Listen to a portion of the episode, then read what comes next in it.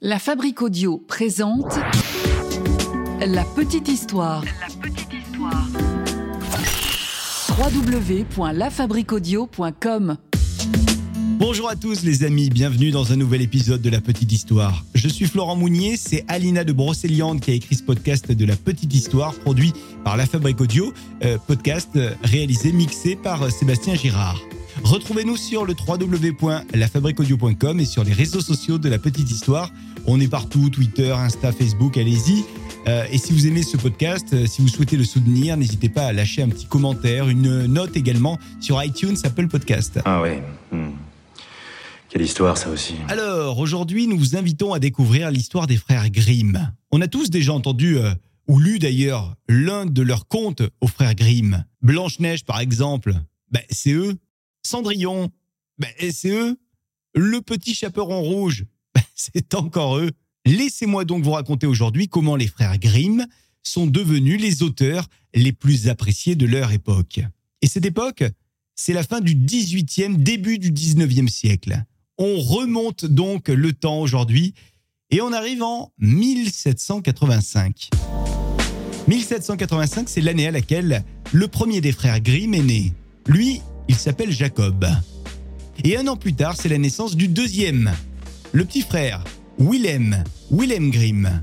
Alors, tous les deux grandissent en Allemagne et ils vivent une enfance plutôt heureuse. Enfin, c'est assez éphémère quand même parce que ce bonheur euh, va durer jusqu'à l'âge de 10 ans à peine, euh, parce que c'est à ce moment-là qu'ils vont perdre leur papa d'une grave maladie. Donc, maman Grimm, elle se retrouve seule, seule pour élever euh, ses cinq enfants. Hein, ils sont pas seuls, les, deux frères Grimm. Les Grimm, c'est une famille nombreuse, et même si la famille n'est pas des plus riches, ben, il y a quand même l'harmonie et l'amour qui sont bien présents à la maison. Et d'ailleurs, il y a une tante, une tata, qu'on aime particulièrement euh, chez les Grimm. Une tante qui joue un grand rôle dans la famille parce qu'elle aide la famille sur pas mal de points et notamment euh, sur l'aspect financier. Et ça, c'est important, surtout à l'époque. C'est grâce à elle donc que les frères Grimm vont trouver plus tard un financement pour euh, leurs études. Plutôt sympa donc la tati. Alors les années passent et vous l'avez entendu, les frères Grimm suivent des études. Ce qui n'est pas le, quotidien de tout le monde. hein. Beaucoup euh, sont à ce moment-là dans les champs et non pas sur les bancs d'école. C'est au cours de leurs études que les, les Grimm commencent à se passionner pour euh, la littérature. Et ils ont un prof, un professeur qui s'appelle Frédéric Karl von Savigny. Et alors ce prof, lui, c'est un, amateur de romans baroques et romanesques. Et c'est lui, c'est lui qui leur fait donc découvrir plein de choses de la littérature. Et c'est d'ailleurs euh, suite à cette rencontre avec ce professeur que Jacob et Willem commencent tous deux à collectionner tout type de romans. Et ce qu'ils adorent par-dessus tout, en fait, ce sont les, les romans euh, populaires, les contes, les poèmes. Et alors nos frères, eh ben, ils se mettent en tête qu'ils vont faire une folle aventure. Ils vont se lancer dans un tour immense d'Allemagne et ils vont aller collecter les histoires. En fait, en gros, ils vont faire du, porte-à-porte pour aller demander aux uns et aux autres de leur raconter les histoires qui se racontent dans les chaumières, au coin des cheminées. Ce qu'ils veulent désormais, c'est partir à la recherche de ces contes folkloriques et populaires allemands pour ensuite, évidemment, les retranscrire. Et ils savent que c'est au coin du feu que se racontent toutes ces vieilles histoires euh, populaires. Ce sont ces histoires-là qu'ils trouvent passionnantes, euh, les frères Grimm, et ce sont ces histoires-là qu'ils veulent rendre encore plus populaires et surtout qu'ils veulent sauvegarder pour qu'elles ne soient jamais oubliées. Alors pendant plusieurs années, Jacob et Willem sillonnent les villes et, et les villages d'Allemagne. Et ils sont à la recherche de ces contes populaires et ils vont euh, les retranscrire évidemment dans leur carnet chaque fois qu'une personne va leur raconter une de ces histoires.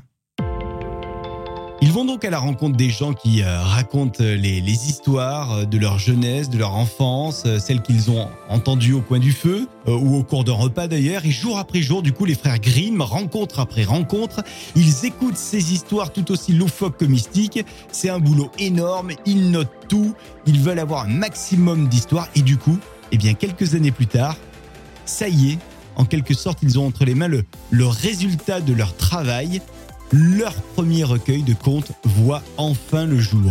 Et devinez quoi? Eh bien, c'est un énorme succès.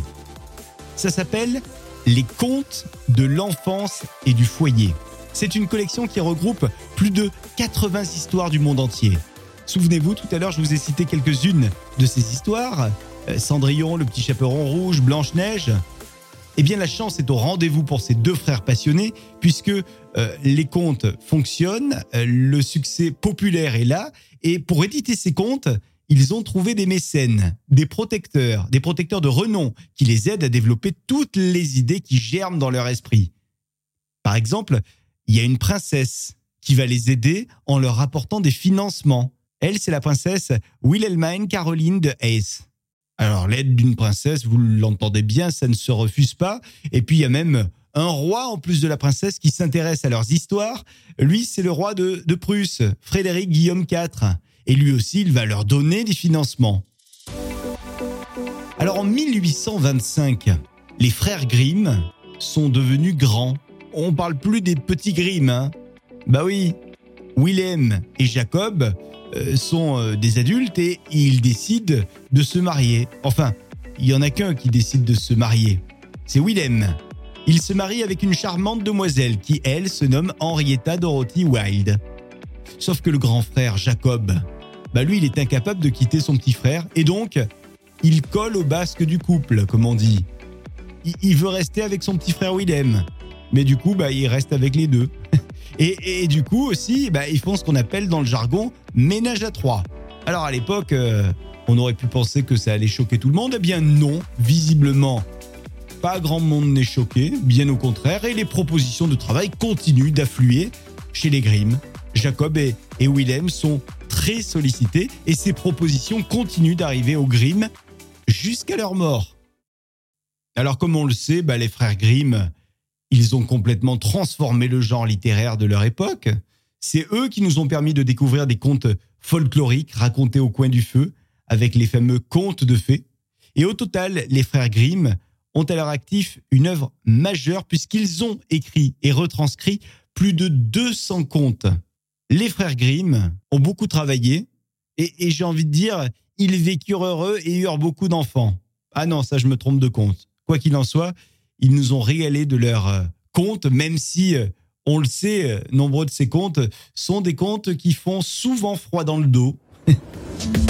Voilà pour cette petite histoire qu'Alina de Brocéliande a eu le plaisir d'écrire, une histoire mixée par Sébastien Girard. Merci de l'avoir écouté. Si cet épisode vous a plu, la seule chose qu'on vous demande, c'est de liker, de partager, de commenter sur les réseaux sociaux, les plateformes de podcast également. Et puis abonnez-vous hein, pour être au courant de chaque sortie d'épisode. Et nous, on se retrouve dans une semaine avec une autre petite histoire. Et n'oubliez pas qu'il y a désormais la chaîne de la petite histoire du paranormal.